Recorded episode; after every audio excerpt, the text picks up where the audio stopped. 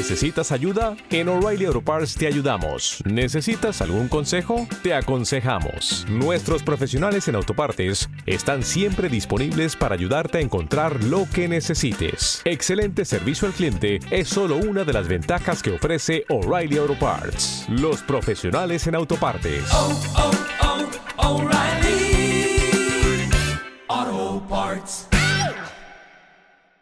Soy Alejandro Hidalgo y esto es Historia Express.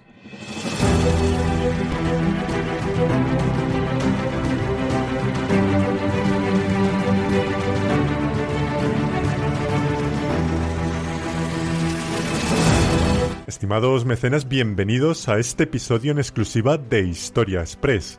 Uno de los elementos más importantes en la vida del gran Wolfgang Amadé Mozart fue la masonería. Su contacto con esta institución iniciática ha sido poco abordada en la historiografía del autor austriaco, quizás motivado por el secretismo que encierra en sí misma esta sociedad, pero cuya influencia repercutió de una manera determinante en la vida y obra de este magnífico compositor. Por eso, hoy en Historia Express vamos a analizar las claves de esa relación entre el genio de la música y la masonería, cómo nació esa correlación, cuál es la historia de la hermandad masónica, los rituales por los que pasó nuestro protagonista, qué contribución intelectual tuvo esta sociedad discreta, cómo influyó en sus piezas musicales y analizaremos algunos datos novedosos sobre su vida como masón. Así que vámonos con Mozart a llamar a las puertas de la masonería. Comenzamos Historia Express.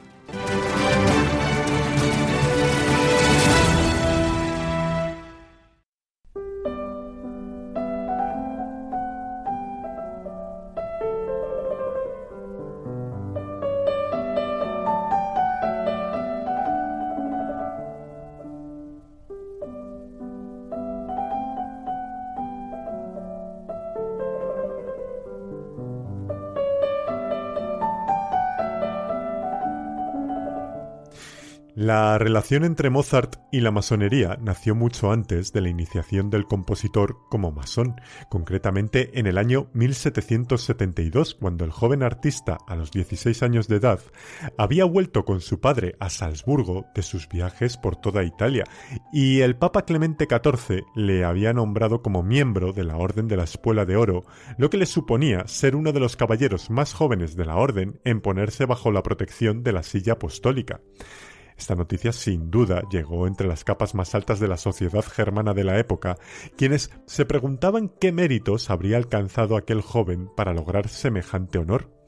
Entre aquellos estaba un consejero de la corte imperial en Salzburgo llamado von Urasowa, un curioso personaje que fue el inventor de las tarjetas postales, y también fue miembro masón de la logia de la ciudad de Salzburgo, quien, atraído por las virtudes musicales de Wolfgang, encargó al joven artista componer para su logia la música para una figura musical muy reconocida, como era el himno de la alabanza para la fiesta de la logia de San Juan, un canto destinado a ser utilizado para las fiestas solsticiales de estos grupos. Fue entonces cuando Mozart comenzó a oír hablar sobre la masonería y sobre las reuniones secretas que congregaban a sus miembros, una cuestión esta que llamó mucho la atención del adolescente Mozart, quien preguntaba a los aristócratas de Salzburgo por esta institución discreta cuando se reunían en el pequeño ágape después de las veladas musicales del compositor y pudieron brindarle al joven Mozart algunas ideas sobre la naturaleza y la historia de la masonería.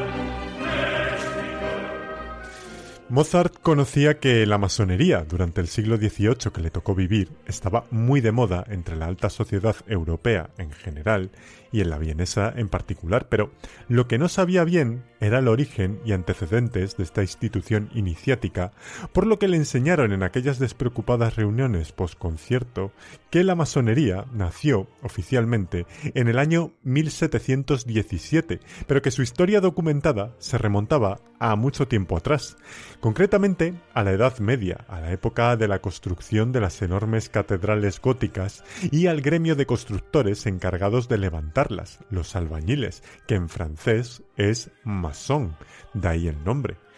El conocimiento técnico que poseía cada uno de los albañiles que participaban en este tipo de obras, labrando las piedras de la edificación, no era un conocimiento cualquiera, era un conocimiento muy especial, el de saber erigir templos para Dios. Esta información tan sensible era preservada por cada albañil de una manera muy hermética, y el motivo de ese hermetismo era que esa información era el sustento para que de padres a hijos se siguiera transmitiendo un conocimiento que garantizara el trabajo entre generaciones, evitando así intrusismos externos, para una de las profesiones más exclusivas de la época, como era la de ser albañil de catedral.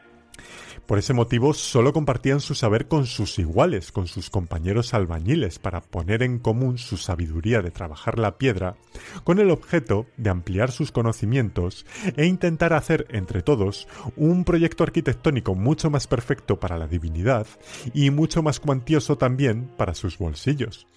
Esas puestas en común se celebraban en cualquier sitio improvisado de la obra, como en los pórticos hechos de ramas y maderas que se llamaban logias, que eran unas estructuras efímeras que se hacían para dar servicio en la construcción y del que quedará el nombre para asignar al grupo de masones.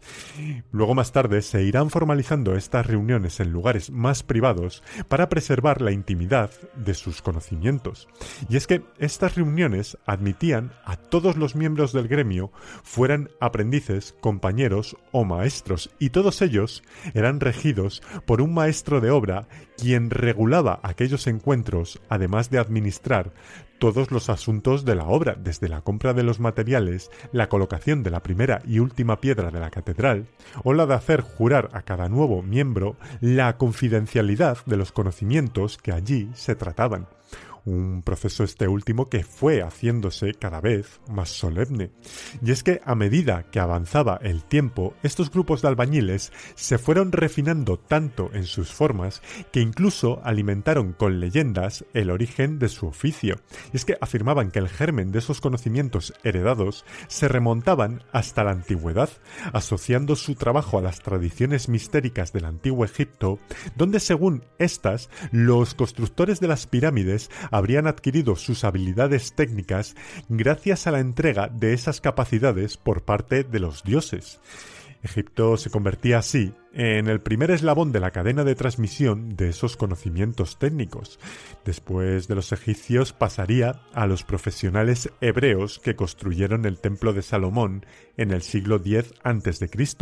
luego al gremio de constructores del Imperio Romano y más tarde a la mismísima orden del Temple que se convertiría en la garante del arte sagrado de la construcción de templos. ¿Te está gustando este episodio? Hazte fan desde el botón Apoyar del podcast de Nivos. Elige tu aportación y podrás escuchar este y el resto de sus episodios extra. Además, ayudarás a su productor a seguir creando contenido con la misma pasión y dedicación.